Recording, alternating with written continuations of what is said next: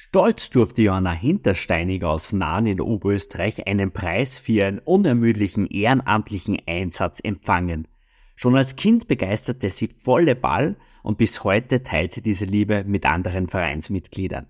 Mittlerweile spielt sie zwar nicht mehr auf dem Spielfeld mit in der Profiliga, dafür trainiert sie diese aber gekonnt. In dieser Folge erfährst du, wie motiviert man auch nach jahrelanger Tätigkeit im Verein sein kann und wie man diese Motivation aufrechterhält. Hallo liebe Flowcity Community. Super, dass du wieder mit dabei bist beim Podcast für Vereine, Funktionäre und Mitglieder. Vereinsbrust ist dein Podcast für Vereine und neben Inspiration und Unterhaltung steht vor allem eins im Vordergrund. Gemeinsam für unsere Vereinswelt, denn Ehrenamt ist Ehrensache.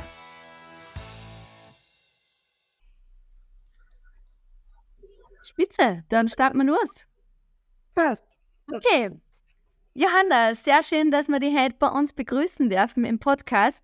Ähm, wie bei jeder Folge haben wir am Anfang immer ganz eine kurze Kennenlernrunde und wir werden da immer zwei Begriffe sagen und unser Ziel ist es, dich schnell besser kennenzulernen. Das heißt, antwort bitte ganz spontan aus dem Bauch heraus. Was ist dir lieber, Sommer oder Winter? Winter. Okay. Äh, machst du lieber drinnen oder draußen Sport? Schwierig. es kommt immer auf die Sportart drauf an. Okay. Und trainierst du lieber oder spielst du lieber gleich bei Turniere? Ähm, puh, gleich spielen. okay, sehr gut. Ähm, wie wir aus den Einstiegsfragen schon herausgehört haben, bist du eine begeisterte Sportlerin. Ähm, vielleicht magst du uns einmal kurz einen Einblick geben in deine Vereinswelt, in deine Vereinsgeschichte. Ähm, ja, ich habe selber mit acht Jahren zum Volleyballspielen angefangen. Bin da in Nahen über die Schule zu dem Sport gekommen.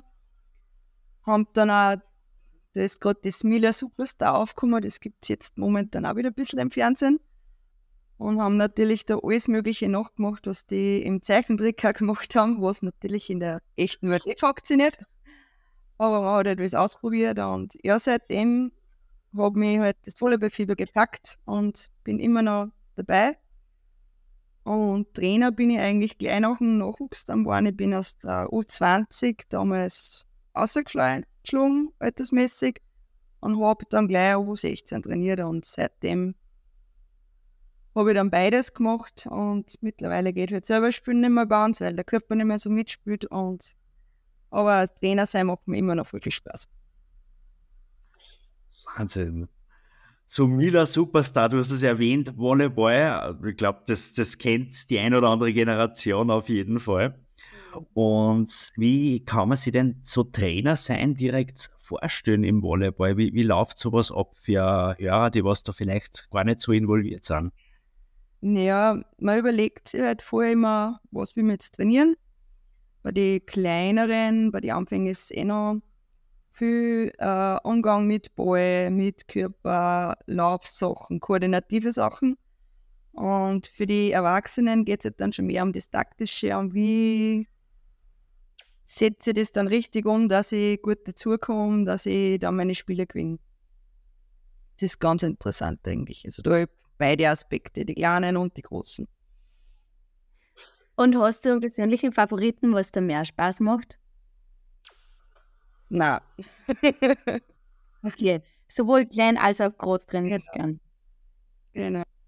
Okay, Johanna, nachdem du schon so viel Erfahrung und so viel Energie in die Vereinsarbeit gesteckt hast, ähm, hast du nicht umsonst den Ehrenamtspreis gewonnen. Wir möchten da ganz herzlich gratulieren und vielleicht kannst uns du ja kurz einmal erklären, wie ist denn überhaupt zu dem Ehrenamtspreis gekommen und was ist das genau? Ja, den Ehrenamtspreis, soweit ich jetzt weiß, gibt es jetzt schon ein paar Jahre vom Land Oberösterreich, wird der gesponsert vom Sportministerium. Und da gibt es immer so eine Nominierungsphase. Also man nominiert sich nicht selber, sondern man wird nominiert. Und dann wird das halt über gewisse Medien, ist das dann ein Online-Voting. Und je nachdem, wann du eine gute Community hast, kriegst du viele Stimmen. Und dann kommst du zu der Preisverleihung, wirst halt dann eingeladen und dann gibt es das Ergebnis Herzliche Gratulation dazu. Danke. Was ist das für ein Gefühl, wenn man noch so viel harte Arbeit und vorn steht darf und den Preis entgegennimmt? Ja, was für ein Gefühl. Also, für mich war das jetzt nicht irgendwie. Man freut sich schon, dass man ein bisschen Anerkennung kriegt, so auch von außen. Aber für mich ändert sich nichts, ob jetzt den Preis gemacht hätte oder nicht. Also man freut sich schon über das bisschen Taschengeld, was man da kriegt, aber das wird meistens eh wieder genau in den Verein investiert. Also es ist halt eine kleine, eine kleine Entschädigung für, für viele, viele Stunden, was man leistet. Das ist ja oft so im Ehrenamt, dass man sich einfach da für eine Sache einsetzt, weil es einen Spaß macht, weil man sieht, was da draus dann entsteht. Das ist vermutlich bei dir sehr, sehr ähnlich.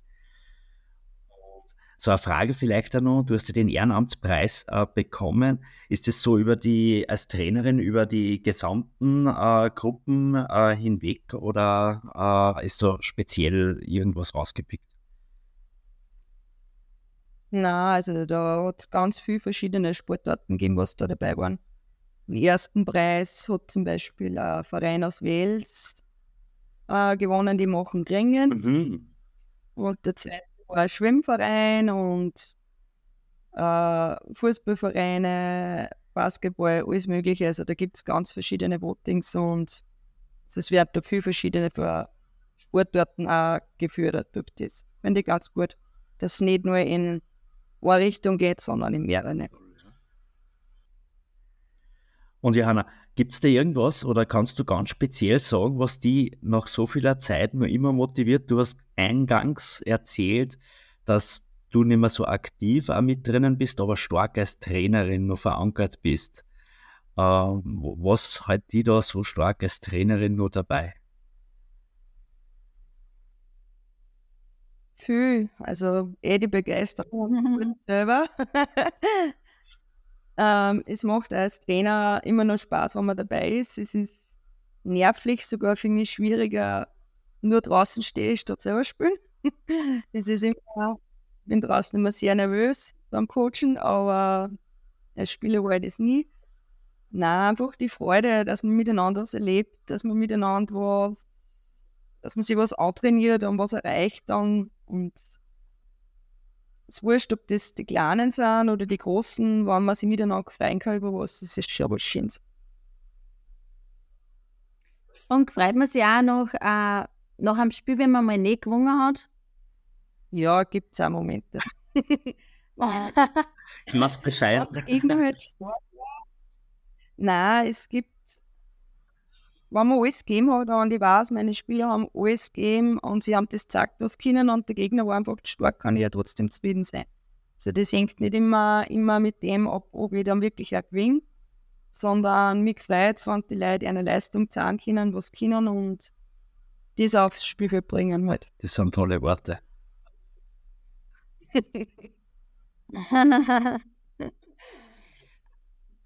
Ah, das bringt mich zu meiner nächsten Frage.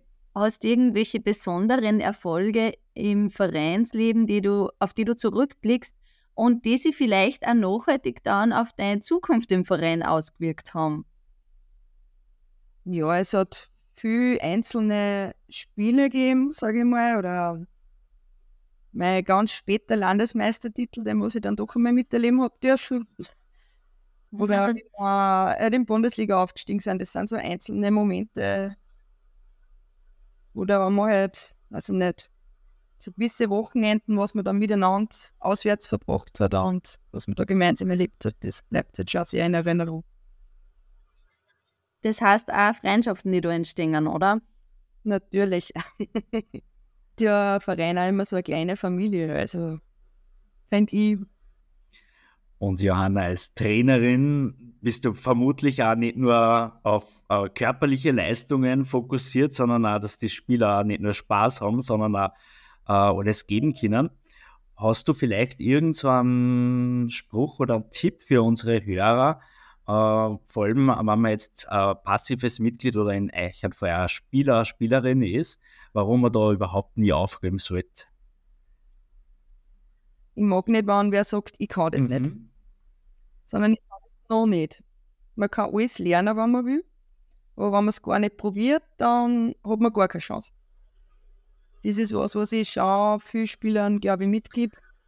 Probier es einmal und schau, ob es funktioniert, aber nicht vom Kopf her gleich sagen, ich kann es nicht. Grundsätzlich, wenn es dann nicht mehr um Sportliche geht, würde es dann den Spruch auch noch weitergeben an die Vereinswirt? Natürlich. Sehr allgemein auch im Leben, wenn ich was nicht probiere.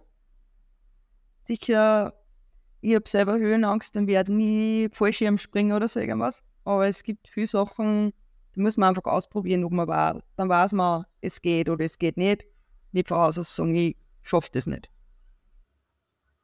Das finde ich ziemlich eine coole Einstellung. Und wie groß ist euch der Verein? Oder wie würdest du das einschätzen? Äh, über die Jahre hinweg ist da Wachstum da? Ist das ein ständiges Kommen und Gehen? Oder wie ist da die Dynamik? Ja, in den letzten drei Jahren haben wir sie verdoppelt, wow. kann man sagen, circa. Ja.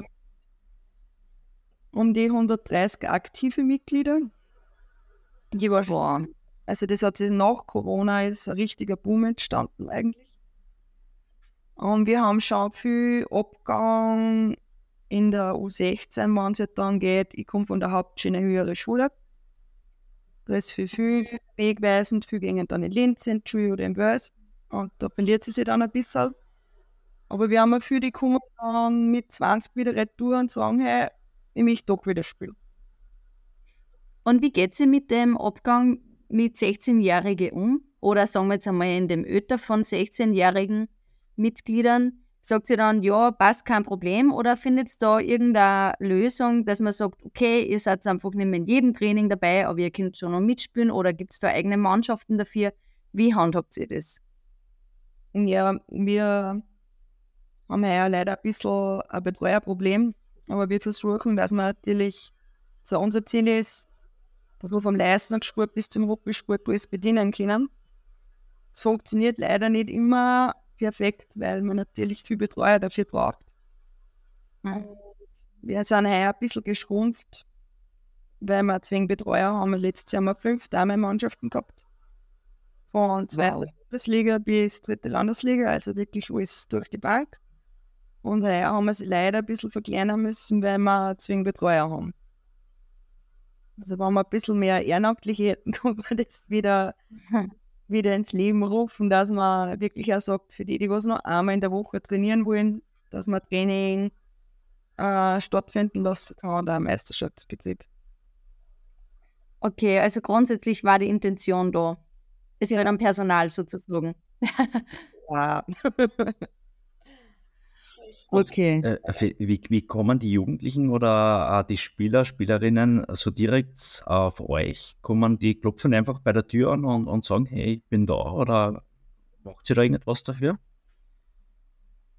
Ja, wir machen ein Schnuppertraining wie im Herbst für die ganz Jungen.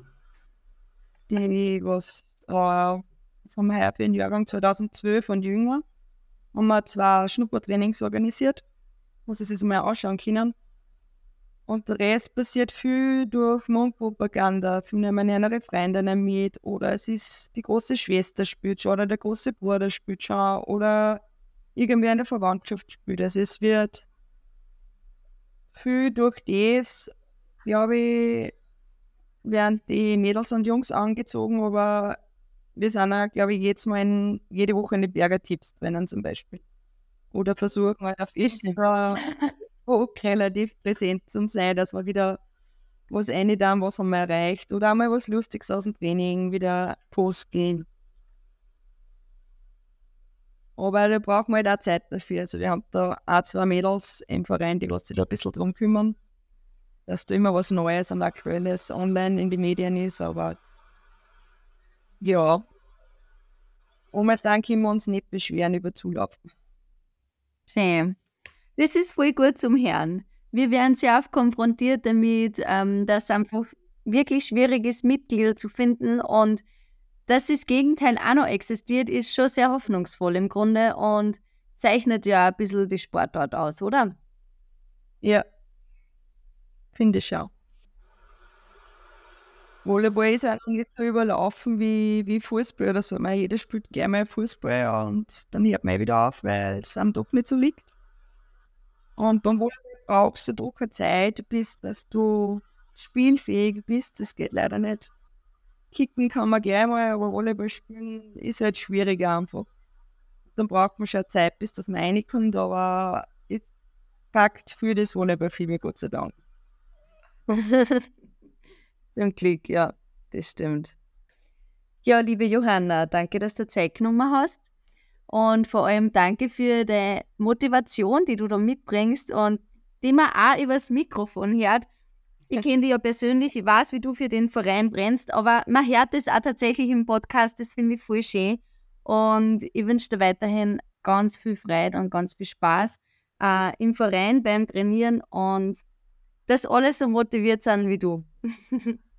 Danke. Vielen Dank und alles Gute. Hast du auch Fragen an unsere Gäste oder möchtest deine Erfahrungen mit uns teilen?